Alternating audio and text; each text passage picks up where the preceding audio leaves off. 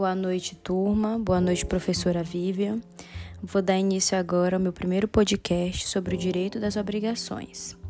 O direito das obrigações, também chamado de direito pessoal, consiste no ramo do direito que estuda os contratos, que por sinal não é somente aquele papel escrito cheio de formalidades. O direito das obrigações fundamenta também que todo negócio jurídico gera obrigações. As obrigações dividem-se em obrigações jurídicas ou legais e obrigações naturais. Mas qual a diferença entre elas? Então, a obrigação jurídica ou legal é aquela que pode ser exigida por meio da lei, onde o não cumprimento dela gera uma punição. É importante lembrar também que esse tipo de obrigação é transitória, tendo em vista a prescrição, que consiste na perda do direito da ação. Já a obrigação natural é aquela que não gera uma punição por parte do poder jurisdicional.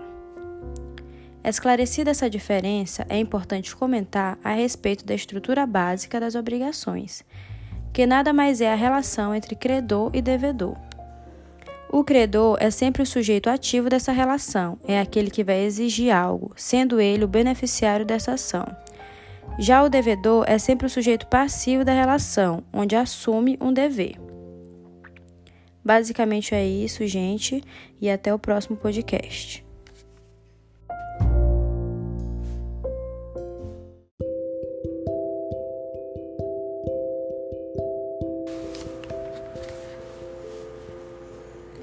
Sejam bem-vindos a mais um podcast sobre direito das obrigações. Hoje abordaremos a respeito dos elementos iniciais das obrigações, sendo eles o schuld e o rafto. O schuld é o débito em si, a dívida. Já o rafto é a responsabilização pelo não pagamento da dívida, ou seja, do schuld. Nessa relação, o schuld é sempre o devedor e o rafto é sempre o credor. Quando o credor não paga sua dívida, tem-se a possibilidade de entrar um terceiro interessado para que sane a dívida do credor. A partir do momento que o terceiro interessado entra no lugar jurídico do credor e sana aquilo que ele devia, o credor que estava presente no início da relação jurídica retoma e assume uma nova obrigação com o terceiro interessado. Isso significa que o terceiro interessado agora assume o lugar do rafto ou credor. É isso, turma, e até o próximo podcast.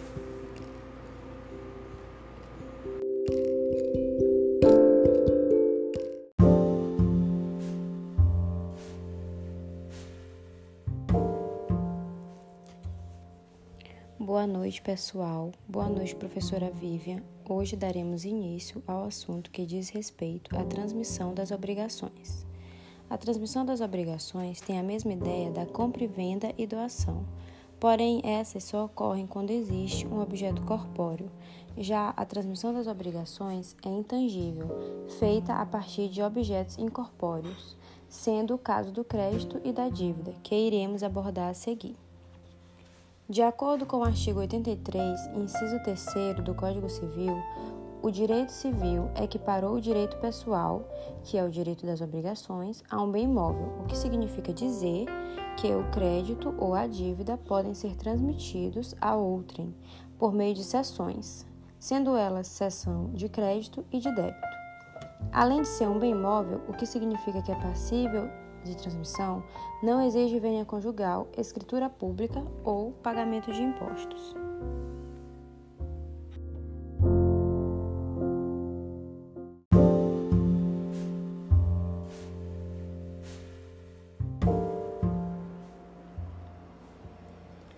Dando continuidade, precisamos pontuar que a transmissão pode acontecer por meio da cessão de crédito e da assunção de dívida.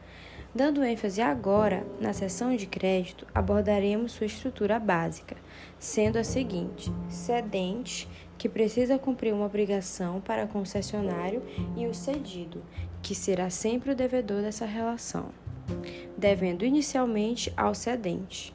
A partir do momento em que o cedente passa o crédito que o cedido estava lhe devendo ao cessionário, ele cumpre sua obrigação para com o cessionário, ficando cedido em seu lugar. Uma vez que o cedente faz isso, ele precisa notificar o cedido do seu ato. ou seja, da sua cessão de crédito. Quando não notificado e o cedido, por isso, faz o pagamento ao cedente e esse pagamento tenha sido de boa fé, ele será considerado válido.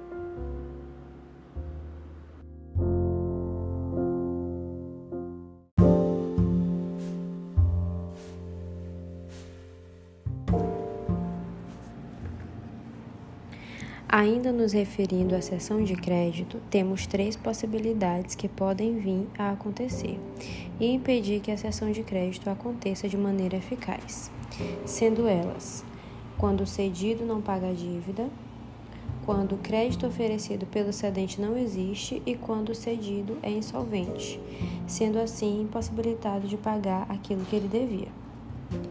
Para todas essas possibilidades, somos assegurados pelo artigo 295 do Código Civil, porém, sempre irá depender da sessão. Caso a sessão seja onerosa, ou seja, implica gastos, o cedente sempre responde pelo crédito. Caso a sessão seja gratuita, o cedente só responderá se o cedido tiver agido de má fé, pagando ao credor putativo, quando deveria estar pagando ao cessionário. Essa responsabilidade do cedente pela existência do crédito é conhecida como responsabilidade pró-soluto, onde o cedente responde apenas pela existência do crédito que transmitiu. Já a responsabilidade do cedente pela solvência do devedor, ou seja, do cedido, é conhecida como responsabilidade pró-solvendo, onde o cedente responderá pela existência do crédito e solvência do devedor.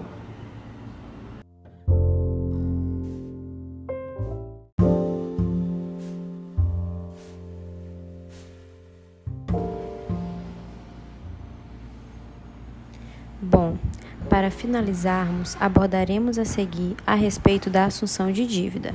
Mas o que seria a assunção de dívida? A assunção de dívida ocorre quando uma dívida é transmitida para um novo devedor. E para que essa transmissão seja 100% eficaz, o artigo 299 do Código Civil diz que o credor precisa fazer parte do negócio jurídico, concordando Caso o credor não se pronuncie ou recuse, essa transmissão não poderá ser considerada válida. Sendo assim, a aceitação é um requisito de validade da assunção de dívida. Salvo quando, de acordo com o artigo 303 do Código Civil, o credor for hipotecário, ou seja, estiver garantindo com hipoteca. O seu silêncio significará a aceitação da assunção de dívida. É isso e até o próximo podcast.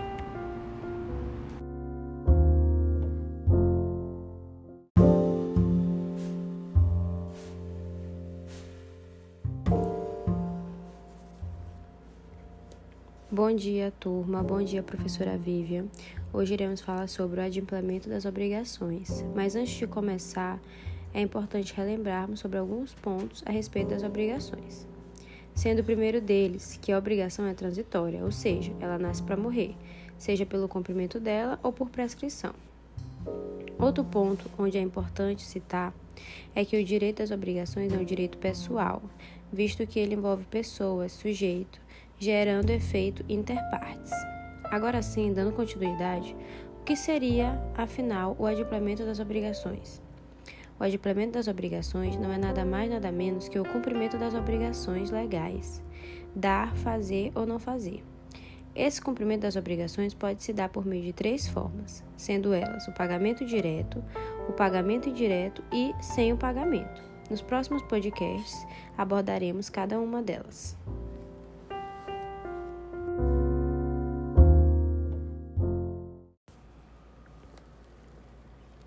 Dando continuidade agora, falando sobre o pagamento direto, que acontece quando o devedor entrega exatamente o objeto combinado com o credor.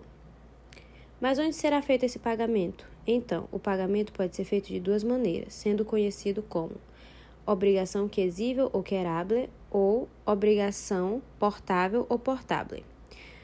O que acontece quando a obrigação é quesível ou querable? O pagamento é feito no domicílio do devedor já quando o pagamento é feito no domicílio do credor, chama-se obrigação portável ou portável.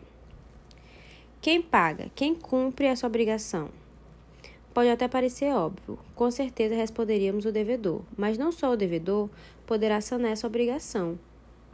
Em caso de subrogação legal, o terceiro interessado também poderá cumprir essa obrigação, podendo ser chamado juridicamente para responder uma dívida que não é dele.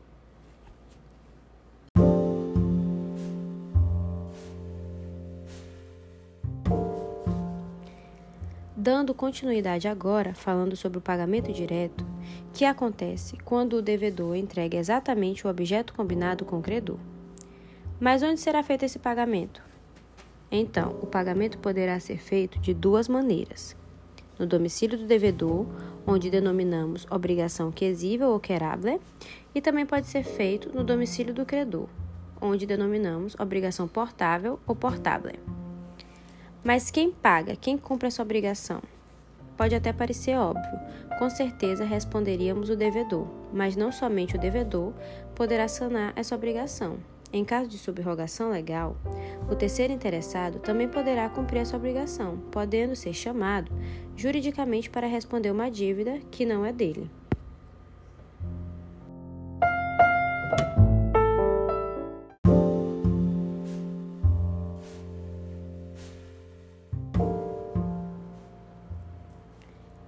Mesmo quando não existe um terceiro interessado, o terceiro não interessado também pode pagar essa dívida, se for de sua vontade própria, mas ele não pode ser responsabilizado por ela, diferente do terceiro interessado.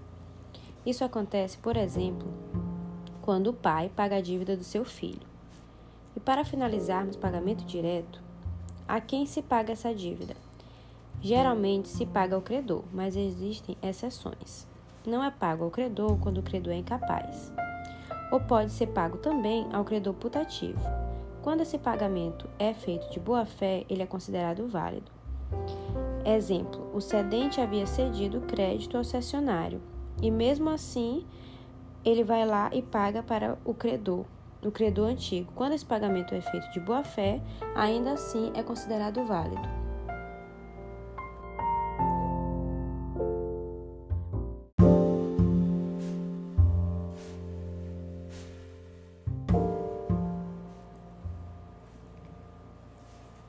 Além do pagamento direto, tem também o pagamento indireto, que é um meio de extinção de obrigação, onde a satisfação do credor e liberação do devedor não se efetivam em decorrência da realização da prestação, mas em virtude da aplicação de determinados pressupostos legais que garantem o efeito liberatório. Existem diversas formas de pagamentos indiretos, dentre as quais subrogação, imputação do pagamento, consignação, da ação e pagamento, nova ação, compensação, confusão e remissão. É importante ressaltar que no pagamento indireto nem sempre há plena satisfação da obrigação, muito embora se obtenha a liberação do devedor, o que demonstra a existência de várias particularidades presentes nesse modo de extinção, sendo, portanto, necessário dedicar atenção a cada um desses institutos.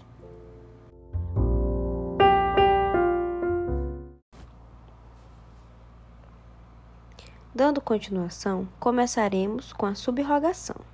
O termo subrogação pode ser compreendido como o ato de substituir, alterar, trocar uma coisa pela outra, preservando, entretanto, os mesmos ônus e atributos da coisa trocada, ou ainda de uma pessoa por outra. Quando, neste caso, a substituição de indivíduos, assumindo o substituto a mesma posição e situação da pessoa substituída.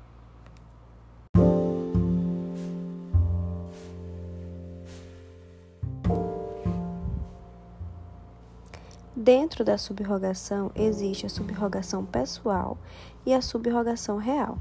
A subrogação pessoal é aquela que, como sugere o próprio nome, trata de uma substituição de pessoas e pode ser compreendido como cumprimento por um terceiro de uma dada obrigação que originariamente foi assumida por uma pessoa, tendo como consequência a substituição de credores muito embora se mantenham os direitos e obrigações previstos entre as partes.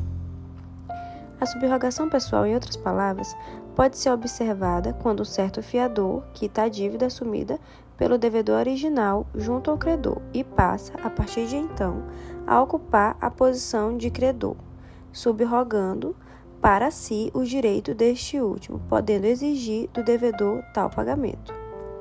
Portanto, temos que a dívida é quitada por um terceiro, o fiador que adquire para si mesmo o crédito ao pagar o credor. Verifica-se assim que há uma substituição de pessoas, sem haver, portanto, a extinção da dívida e nem liberação do devedor, que passa a ter o dever de pagar o fiador. É válido ressaltar também que sempre deve haver um pagamento antes da substituição.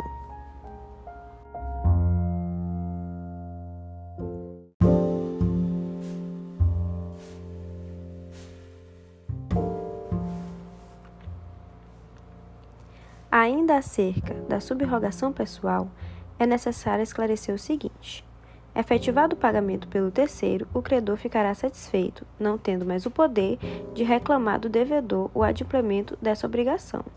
Porém, como o devedor não solveu o débito, continuará a ter o dever de prestá-lo ante o terceiro solvente, alheio à relação negocial primitiva. Como percebemos, o pagamento por subrogação gera dois efeitos necessários em decorrência da sua aplicação. A liberação em função da extinção ou satisfação do débito junto ao credor originário, comumente chamado de efeito liberatório, e o efeito translativo, que surge em virtude da transferência do vínculo obrigacional para o novo credor.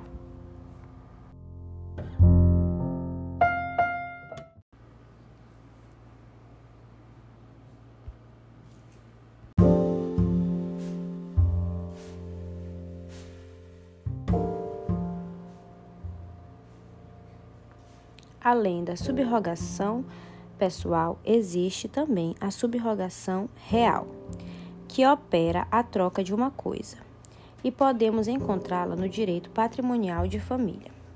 A subrogação nos regimes de bens se refere à modalidade real.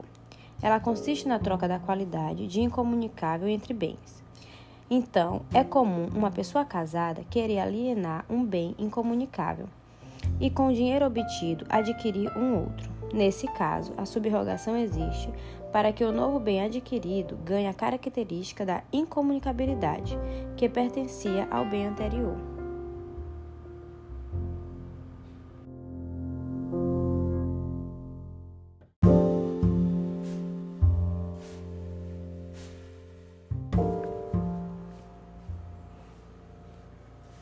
Partindo para imputação do pagamento. O que seria a imputação do pagamento? Poderíamos deduzir que consistiria no ato de determinar, indicar ou especificar qual débito líquido e vencido dentre várias dívidas da mesma espécie estaria se extinguindo ao efetuar pagamento de um determinado valor, não correspondendo à totalidade da obrigação adquirida. Para que haja imputação do pagamento, presume-se a necessidade de alguns requisitos básicos, como, por exemplo, existência de dualidade ou pluralidade de dívidas, identidade de credor e de devedor, igual natureza dos débitos e suficiência do pagamento para resgatar qualquer das dívidas. Ou seja, a principal função deste instituto é de viabilizar o meio de pagamento, adimplemento, tendo, portanto, como efeito direto e consequente a quitação da obrigação do devedor junto ao credor.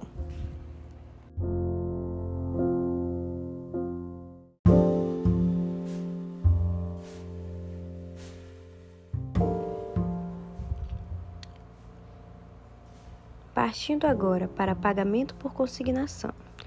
O pagamento por consignação consiste em um verdadeiro direito que assiste ao devedor em extinguir sua obrigação. Em outras palavras, compreende o ato em que o devedor quita sua dívida através de depósito judicial. O termo consignação tem como significado principal marcar com um sinal, por selo em algo ou tornar conhecido. Era possível quando um credor não demonstrava interesse no recebimento da dívida e, em face da manutenção da honra do devedor, determinava-se o depósito para que fosse satisfeito o débito, normalmente feito em algum tipo de templo ou santuário e com indicação de quem era o autor do depósito.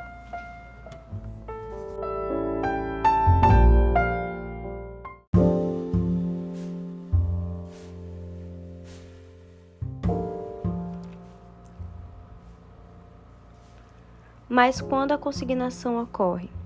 Eu vou citar agora cinco exemplos onde a consignação tem lugar sendo o primeiro deles, se o credor não puder, ou sem justa causa, recusar receber o pagamento ou dar quitação na devida forma. Segundo, se o credor não for, nem mandar receber a coisa no lugar, tempo e condição devido. Terceiro, se o credor for incapaz de receber ou for desconhecido, declarado ausente ou residir em lugar incerto ou de acesso perigoso ou difícil. Quarto, se ocorrer dúvida sobre quem deva legitimamente receber o objeto do pagamento. E quinto, se pender litígio sobre o objeto do pagamento. Ou seja, enquanto o credor não declarar que aceita o depósito ou não o impugnar, poderá o devedor requerer o levantamento, pagando as respectivas despesas e subsistindo a obrigação para todas as consequências de direito.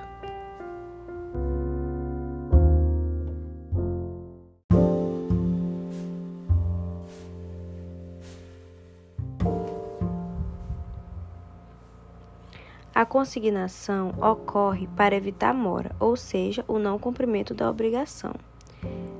Essa consignação pode ocorrer de duas maneiras, judicial e extrajudicial. A consignação judicial é quando o devedor entrega o pagamento para o juiz por meio do Banco do Brasil ou da Caixa Econômica. Já a consignação extrajudicial é quando o devedor vai no estabelecimento bancário oficial e deposita e depois disso manda uma carta com ar, aviso de recebimento ao credor avisando. O silêncio desse credor significa que ele aceitou a consignação.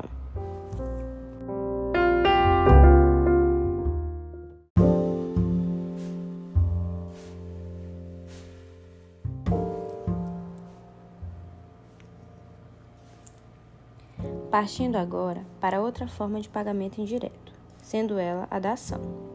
Essa forma de pagamento consiste em um acordo entre as partes, onde se admite a possibilidade de extinguir a obrigação através da entrega de um objeto diferente daquele que originariamente havia sido convencionado para a quitação do débito.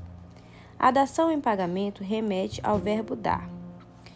É de fato um acordo onde o credor concorda, aceita em receber do devedor uma obrigação diferente daquela que foi acertada anteriormente assumindo, portanto, a dação em pagamento um caráter liberatório para o devedor e somente pode ser executada após a troca do objeto de extinção da obrigação.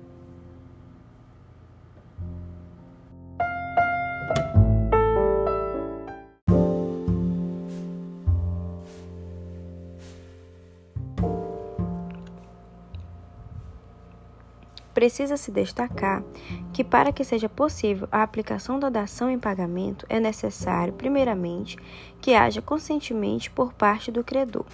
Segundo, que também exista um débito vencido e também não pode ocorrer por imposição da parte do devedor.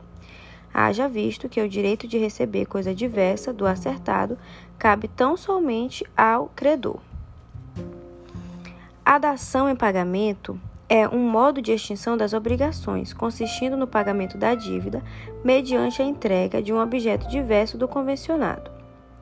O artigo 359 do Código Civil aponta sobre a evicção, que ocorre quando o pagamento ao credor é feito através de objeto do qual o devedor não possuía propriedade, ou seja, sua propriedade pertencia a um terceiro, e define que neste tipo de ocorrência deve ser restabelecida a obrigação inicial, tornando nula a quitação da obrigação e resguardados os direitos de terceiros.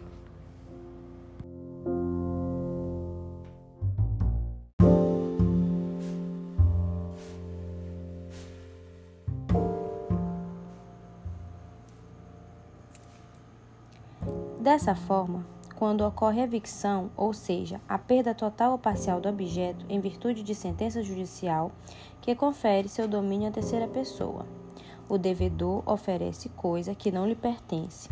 A lei determina o restabelecimento da antiga obrigação, tornando sem efeito a quitação. Se porventura o credor for evicto da coisa recebida em pagamento, restabelecer-se a obrigação primitiva, ficando sem efeito a quitação dada ressalvados os direitos de terceiro.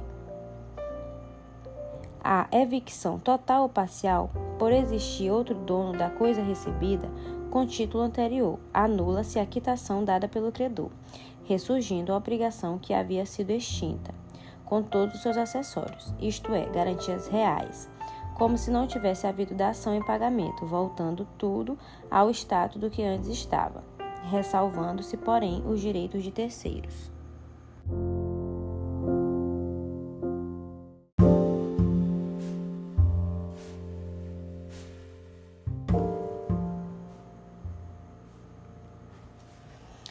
Agora falaremos de outra forma de pagamento indireto, sendo ela a novação. O termo novação sugere uma inovação no âmbito do direito civil, que ocorre quando, através de um acordo, as partes cessam a obrigação original, substituindo por uma nova. Apresenta-se, portanto, como um meio de extinção de obrigação, muito embora não satisfaça o débito. A novação é a criação de uma obrigação nova para se extinguir uma anterior. É a substituição de uma dívida por outra, extinguindo-se a primeira. Ocorre como, por exemplo, quando um pai, para ajudar o filho, procura o credor deste e lhe propõe substituir o devedor, emitindo novo título de crédito. Se o credor concordar, emitido novo título e inutilizado o assinado pelo filho, ficará extinta a primitiva dívida substituída pela do pai.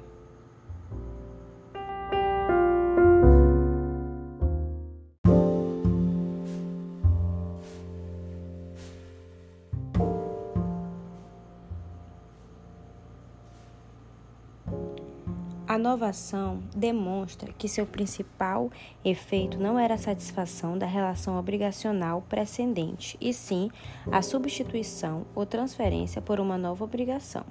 Entretanto, esse modo não exatamente como hoje se aplica na novação. Nos dias atuais, este é um instituto do direito civil que tem sido pouco utilizado fato que pode ser explicado pela adoção de outros meios de extinção da obrigação. Em decorrência disso, o Código Civil despendeu-se pouco espaço para versar sobre inovação e que podem ser encontrados nos artigos 360 a 367. O que deve salientar é que toda inovação tem natureza jurídica negocial, ou seja, por princípio, nunca poderá ser imposta por lei, dependendo sempre de uma convenção firmada entre os sujeitos da relação obrigacional. Nesse sentido, podemos afirmar não existir em regra uma inovação legal.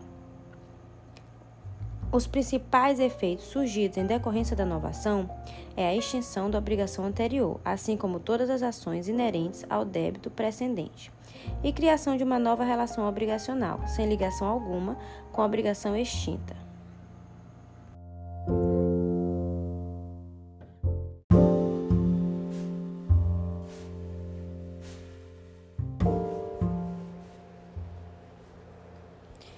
Falaremos agora sobre a compensação.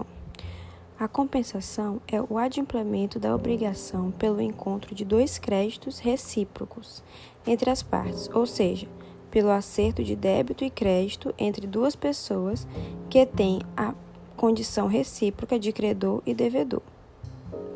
O artigo 368 diz que se as duas pessoas forem ao mesmo tempo credor e devedor uma da outra, as duas obrigações extinguem-se até onde se compensarem.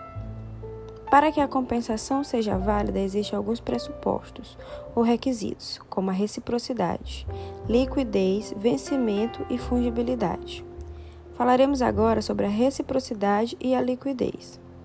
A reciprocidade diz: se duas pessoas forem ao mesmo tempo credor e devedor uma da outra, é preciso que as mesmas sejam partes em relações distintas, credor e devedora uma da outra.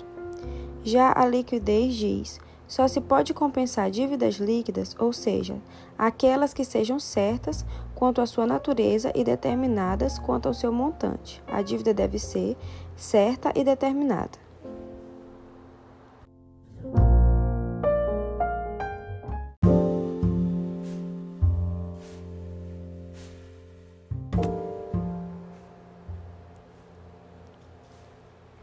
Falando agora sobre os requisitos ou pressupostos de vencimento e fugibilidade na compensação. O vencimento diz que só se pode compensar dívidas que já venceram, e a fungibilidade diz que as dívidas devem ser do mesmo gênero e qualidade.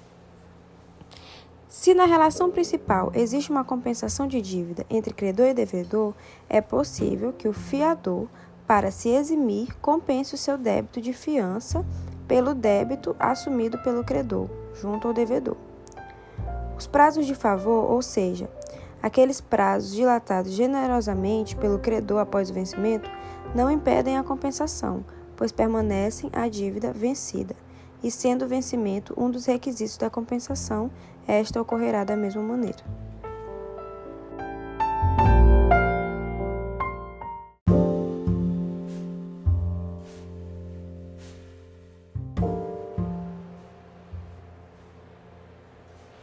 Agora falaremos sobre as espécies de compensação.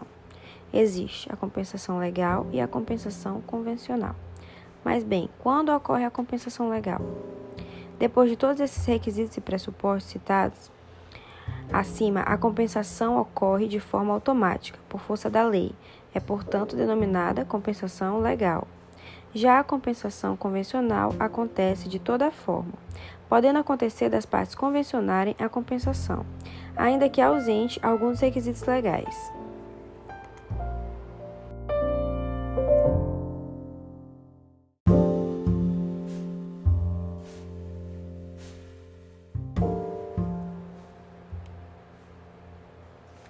Existe também as obrigações não compensáveis, ou seja, aquelas obrigações que não podem ser compensadas.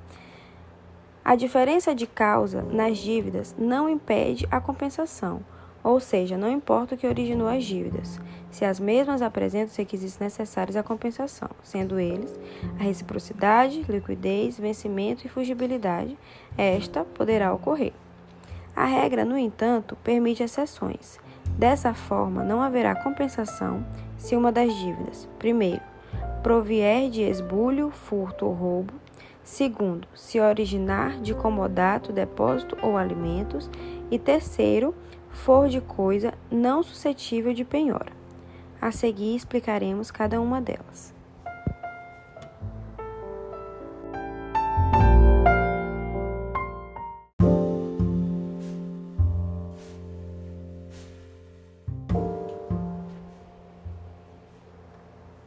A compensação não poderá ocorrer se provier de esbulho, furto ou roubo. Por quê? Se as dívidas têm origem em fatos criminosos, como os descritos acima, de forma lógica não é permitida a compensação, pois a lei não estipula a criminalidade. Também não poderá ocorrer se originar de comodato, depósito ou alimentos. Por que não poderá ocorrer se originar de comodato? Porque o comodato é um empréstimo de coisa móvel e fungível, e sabemos que a fungibilidade é pressuposto da compensação. Logo, nesse caso, esta não poderá ocorrer. Da mesma forma, não poderá ocorrer compensação nos casos de depósito, pois este também tem como objeto coisa infungível. E por fim, nos casos de dívidas originadas de alimentos, estas também não poderão ser compensadas, pois os alimentos são essenciais para a subsistência da pessoa. A compensação também não ocorre se for de coisa não suscetível de penhora.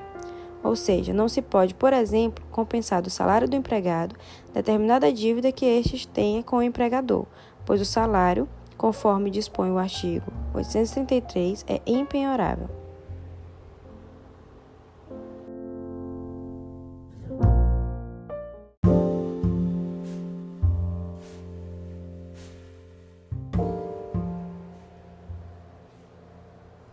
Falando agora da confusão. O que é a confusão no direito das obrigações? A confusão no direito das obrigações é uma forma de extinção de obrigação e consiste em confundir-se na mesma pessoa as qualidades de credor e devedor. Ocorre quando o crédito e o débito se unem em uma pessoa só, extinguindo-se a obrigação. Esta pode ser total, onde toda a dívida é extinta, ou podendo ser parcial, extinguindo-se somente uma parte da dívida. Como sabemos no direito das obrigações, são necessários dois polos, um credor do lado ativo e um devedor do lado passivo. Se essas duas qualidades, credor e devedor, encontram-se em uma pessoa só, tem-se a confusão. Portanto, a confusão é a aglutinação em uma única pessoa e relativamente a mesma relação jurídica das qualidades do credor e devedor.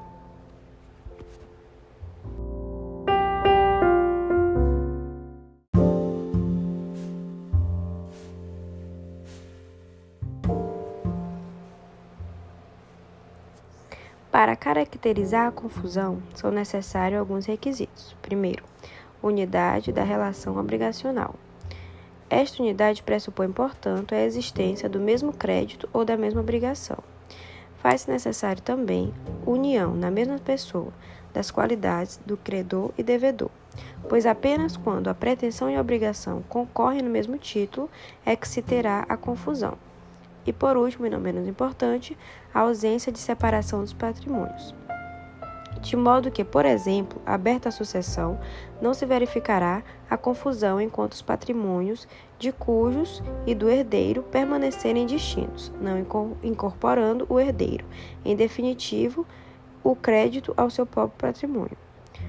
Nesse sentido, o caso de herança existe sempre o benefício do inventário, temos que ver que enquanto houver separação de patrimônios entre credor e devedor, isto é, enquanto não houver partilha, não se opera a confusão.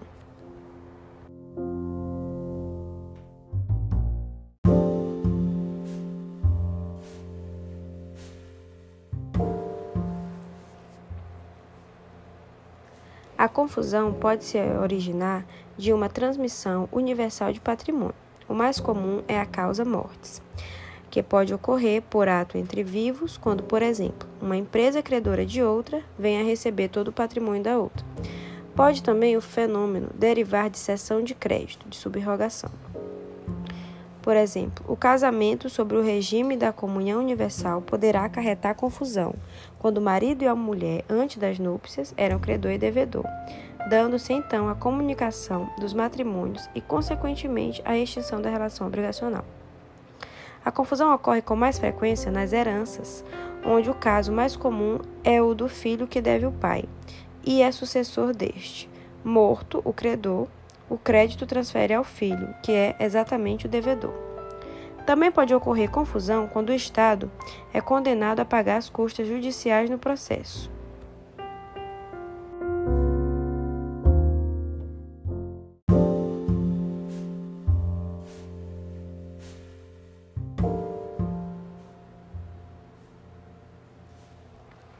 A confusão pode verificar-se a respeito de toda a dívida ou de somente parte dela, como já citado assim. Porém, agora iremos aprofundar um pouco mais. Pode ser a confusão total ou parcial. Na última, o credor não recebe a totalidade da dívida, por não ser o único herdeiro do devedor. Por exemplo, os sucessores do credor são dois filhos e o valor da quota recebida pelo descendente devedor é menos do que a sua dívida.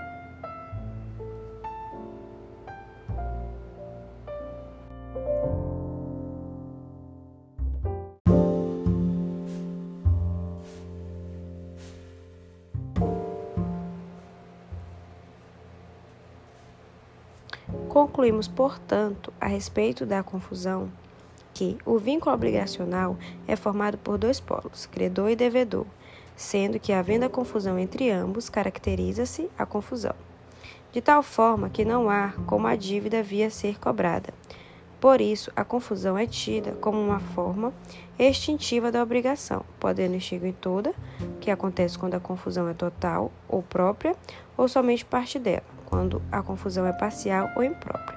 Porém, podem as dívidas serem restauradas no caso da cessação da confusão.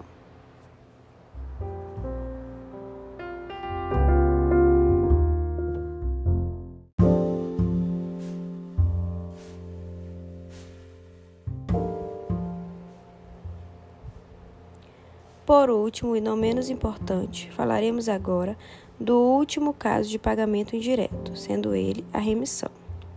A remissão possui um significado de perdão da dívida, é considerado uma forma de extinção da obrigação. A remissão implica a extinção da relação obrigacional por meio do perdão. O credor perdoa o devedor do que é devido e a obrigação se extingue. A remissão pode ser quanto ao seu objeto total ou parcial. Quando a remissão é total, o que, que acontece? Acontece quando se é perdoada completamente a dívida, como por exemplo, A deve 4 milhões de reais para B, e B realiza a remissão total da dívida, perdoando A do pagamento dessa mesma dívida. E a remissão parcial ocorre quando apenas por uma parte da dívida, como por exemplo, A deve 4 milhões de reais a B. B realiza a remissão de 2 milhões de reais, então A fica lhe devendo ou os outros 2 milhões de reais.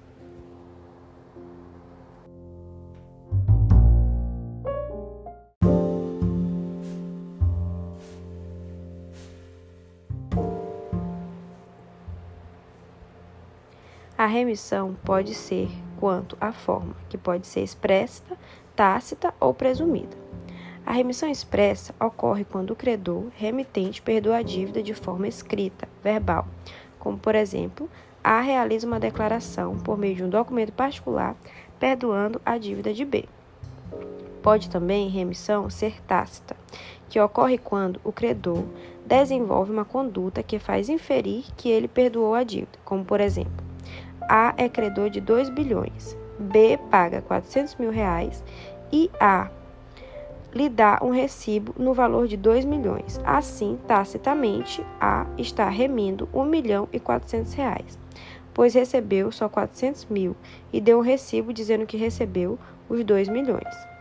Pode ser também a remissão presumida, que é aquela remissão determinada pela lei.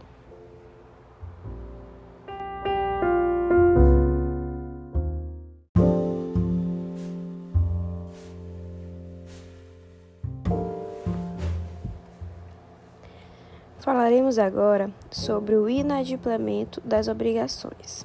O termo inadimplemento se refere ao não cumprimento de determinada obrigação, ou seja, de determinado acordo.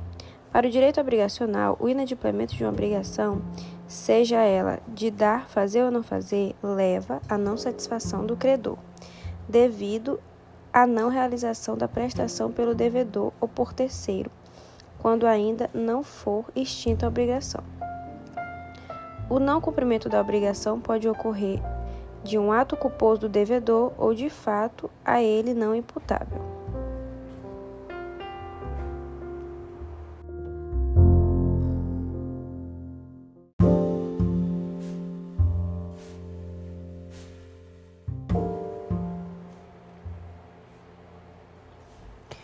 Continuando, o inadimplemento decorrendo de um ato culposo do devedor, quando este age com culpa no não cumprimento da obrigação que lhe cabe. Nessa hipótese, o Código Civil estabelece que o credor tem direito de receber exatamente o bem, serviço ou valor estipulado na convenção. Já o inadimplemento decorrente de fato não imputável ao devedor decorre muitas vezes de caso fortuito ou força maior não é de responsabilidade deste, ou seja, o devedor não responde pelos prejuízos causados, se expressamente não houver responsabilidade por eles. Nem sempre o cumprimento da obrigação significa que não houve inadimplemento desta, pois o credor pode conceder ao devedor a remissão, ou seja, o perdão em relação a determinada obrigação, não sendo mais necessário seu cumprimento.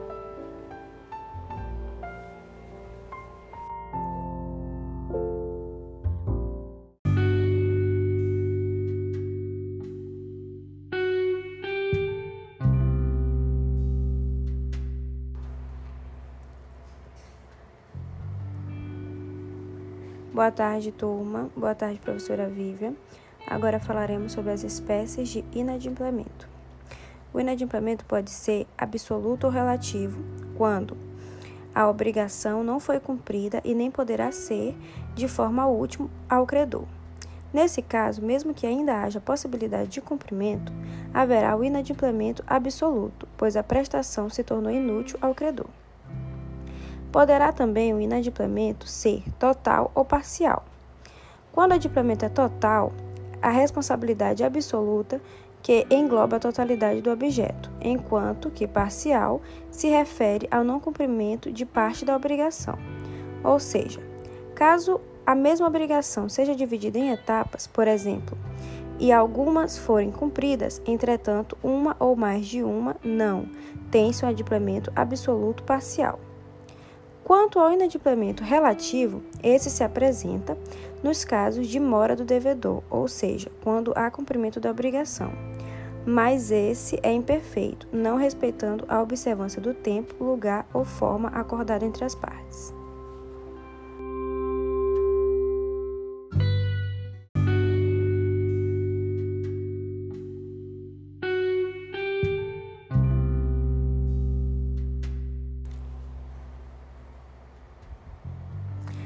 Inadimplemento absoluto é definitivo, pois a prestação, que deveria ser realizada ao tempo da constituição da obrigação, se tornou impossível ou deixou de ser interessante ou útil ao credor. Como falamos anteriormente, o inadimplemento absoluto poderá ser total ou parcial. A título exemplificativo, é possível visualizar a seguinte situação. Para uma festa de aniversário, determinada pessoa comprou um pacote de 500 balões de gás que deveriam ser entregues na segunda-feira, dia do aniversário da festa. Entretanto, por imprudência da empresa contratada, os balões foram entregues apenas na terça. Nessa data, a entrega dos balões já não se mostra útil para o contratante. Dessa forma, a obrigação será inadimplida absolutamente.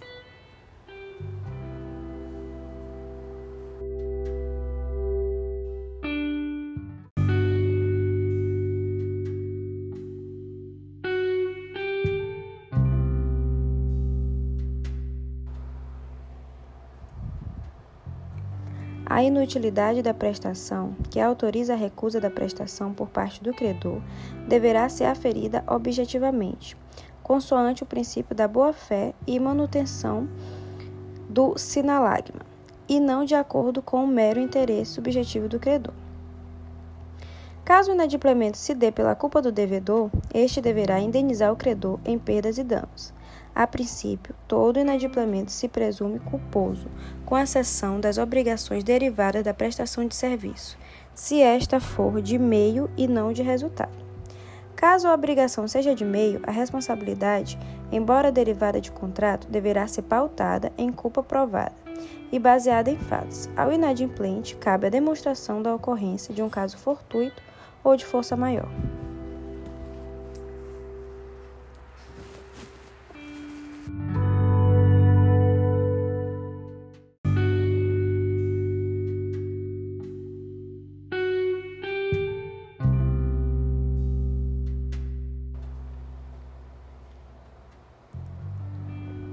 Falaremos agora sobre a mora. Mas o que é a mora? A mora é o fenômeno jurídico que se caracteriza pelo atraso do pagamento ou pelo cumprimento da obrigação imperfeita, tendo-se em vista o lugar e a forma do pagamento, devendo a obrigação ser cumprida na data indicada e na sua totalidade. A mora ocorre na suposição de inadimplemento relativo do pagamento. Desse modo, o pagamento, embora em atraso, ainda é útil ao credor. A mora é o retardamento ou o imperfeito cumprimento da obrigação. Considera-se em mora o devedor que não efetuar o pagamento e o credor que não quiser recebê-lo no tempo, lugar e forma que a lei ou a convenção estabelecer.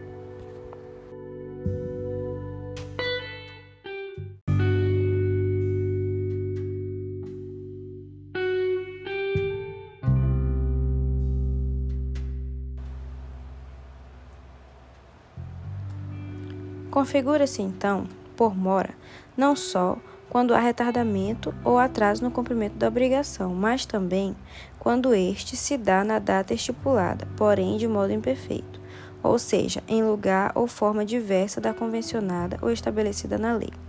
Para sua existência, basta que um dos requisitos mencionados no artigo 394 esteja presente, não se exigindo a concorrência dos três. Na maioria das vezes, a mora se dá pelo retardamento. Nem sempre a mora deriva de descumprimento de convenção, podendo decorrer também de infração à lei. O Código Civil, no artigo 394, declara que a mora pode decorrer não só do atraso do cumprimento da obrigação de modo diverso do que a convenção estabelecer, como também do que a lei determinar.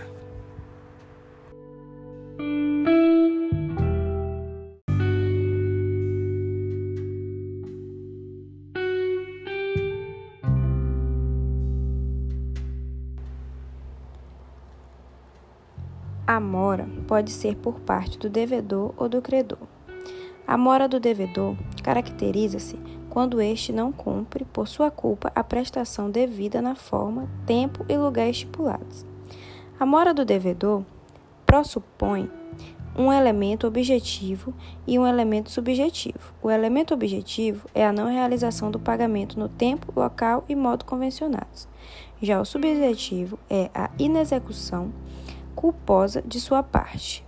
Esta se manifesta de duas formas: mora ex ré, esta resulta do próprio fato da inexecução da obrigação, independendo de provocação do credor, e mora ex persona, que ocorre quando o credor deve tomar certas providências necessárias para constituir o devedor em mora, notificação ou interpelação.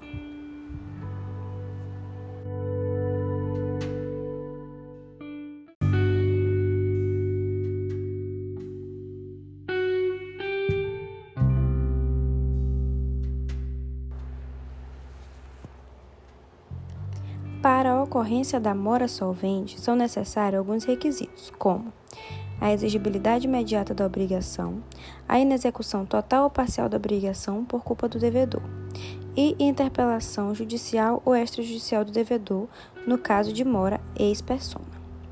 A mora do devedor traz algumas consequências jurídicas, como a responsabilidade pelos danos causados, possibilidade de rejeição pelo credor do cumprimento da prestação, se por causa da mora ela se tornou inútil ou perdeu seu valor, e responsabilidade, mesmo que se prove o caso fortuito e a força maior. Se estes ocorrerem durante o atraso, exceto se provar isenção de culpa ou que o dano teria ocorrido de qualquer forma.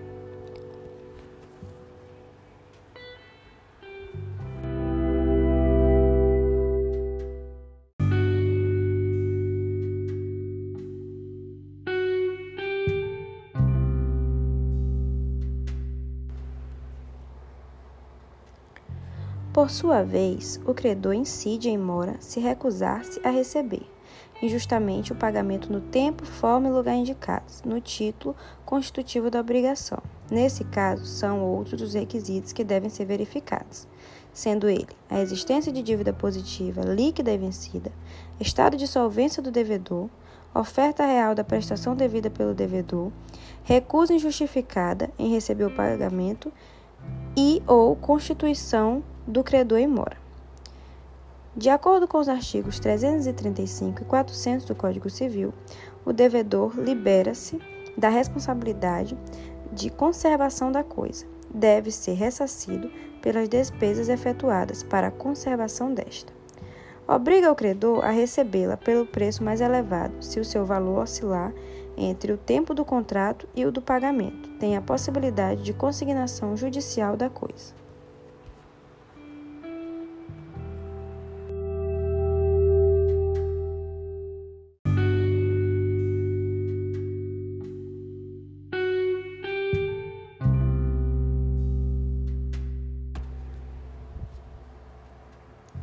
Veremos agora algumas consequências da mora solvente, ou seja, mora do devedor.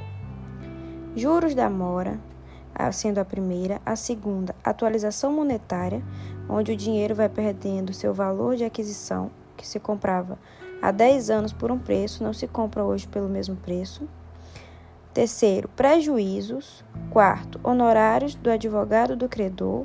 E quinto, responsabilidade ampliada onde quer dizer que o devedor em mora, aquele que já está em mora, responde por fatos que antes não respondia.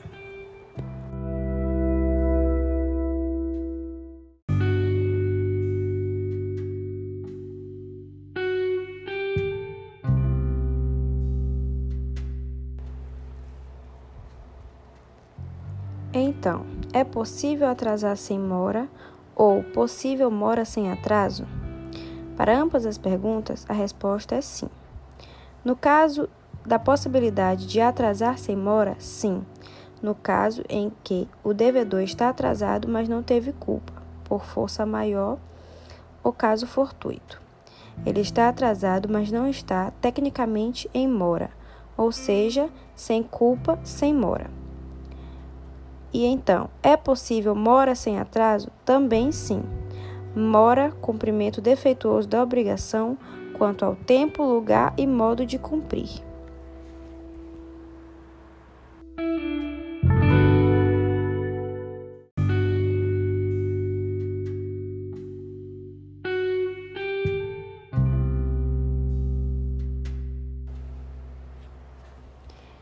Importante lembrarmos também que na ocorrência da mora surgem os juros. Estes podem ser compensatórios ou moratórios.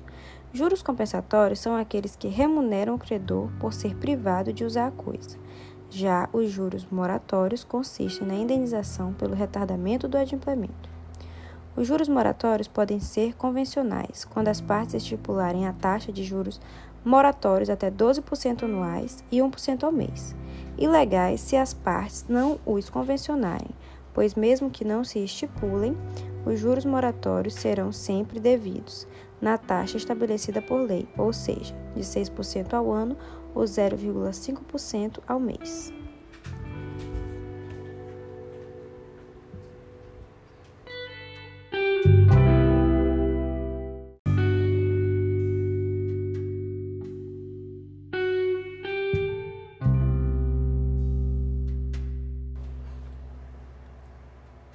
Os juros moratórios são devidos a partir da constituição da mora, independente da alegação de prejuízo.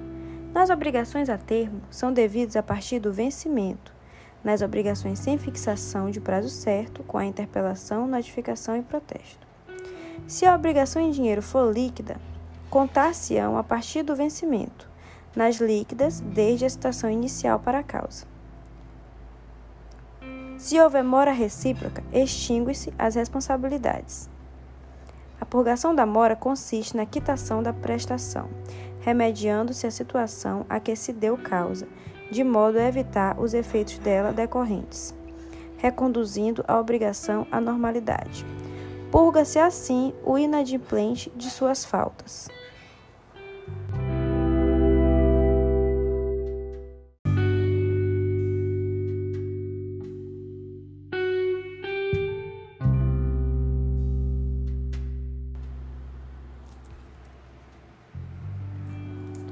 Já que nós já falamos sobre mora solvente, que é a mora por parte do devedor, falaremos agora da mora do credor, ou mora acipiente. Se dá quando este, sem justa causa, se recusa a receber o pagamento do devedor. O credor só tem esse direito de recusar a prestação oferecida se houver justa causa para tanto. Assim, conclui-se que está em mora o credor se a recusa em receber é injustificada. Como para o credor, a sua mora independe de culpa, mesmo que este não possa receber por motivo de doença ou caso fortuito, caracterizada estará a mora acipiente.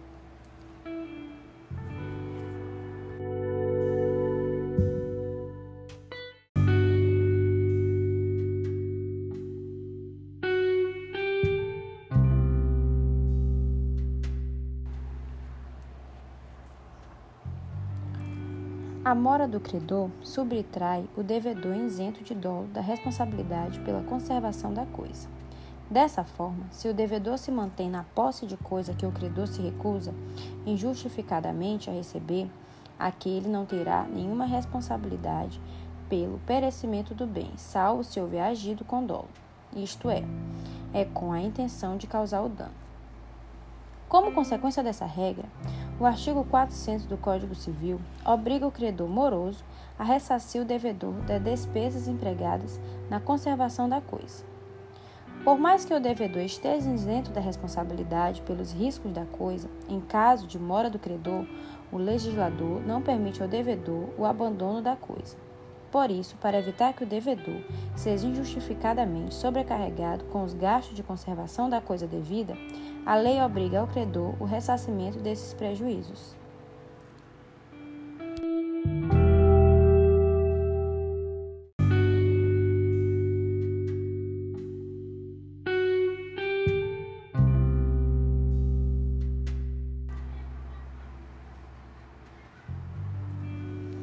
Uma outra consequência advinda da mora por parte do credor é a imposição ao credor em receber a prestação pela estimação mais favorável ao devedor, se o seu valor oscilar entre a data estipulada para o pagamento e a data em que ocorrer a sua efetivação. Por último, ressalta-se que ainda restará ao devedor, em caso de mora do credor, a possibilidade da consignação judicial da coisa devida. O pagamento também é um direito do devedor, razão pelo qual, para se liberar, o ordenamento jurídico lhe oferece a via judicial da ação de consignação em pagamento.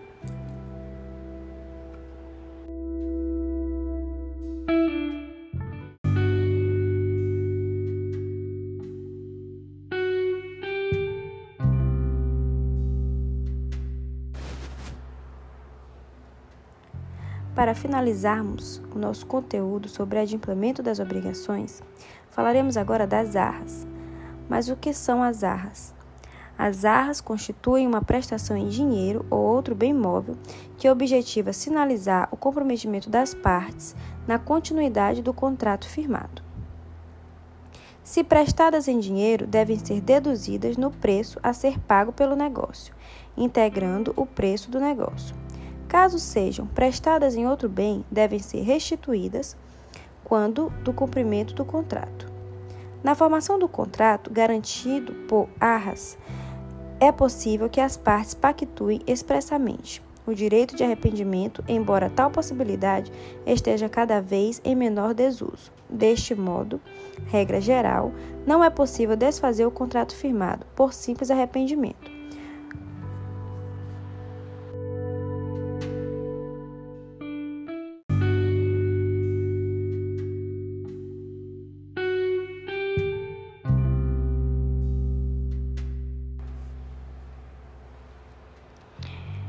Iremos trabalhar agora as espécies de arras, que são duas: arras confirmatórias e arras penitenciais.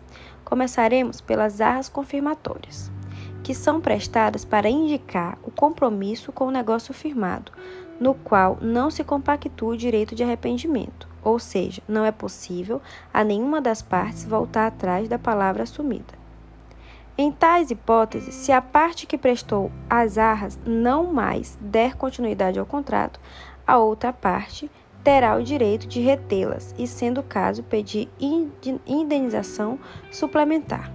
Ou seja, as arras servirão de parâmetro mínimo de indenização por perdas e danos, sem prejuízo de a parte que não honrou o pacto ter que arcar com valor maior chamam-se de confirmatórias justamente por confirmarem o contrato, tornando-o definitivo entre as partes, de tal modo que sua inexecução garante uma indenização suplementar.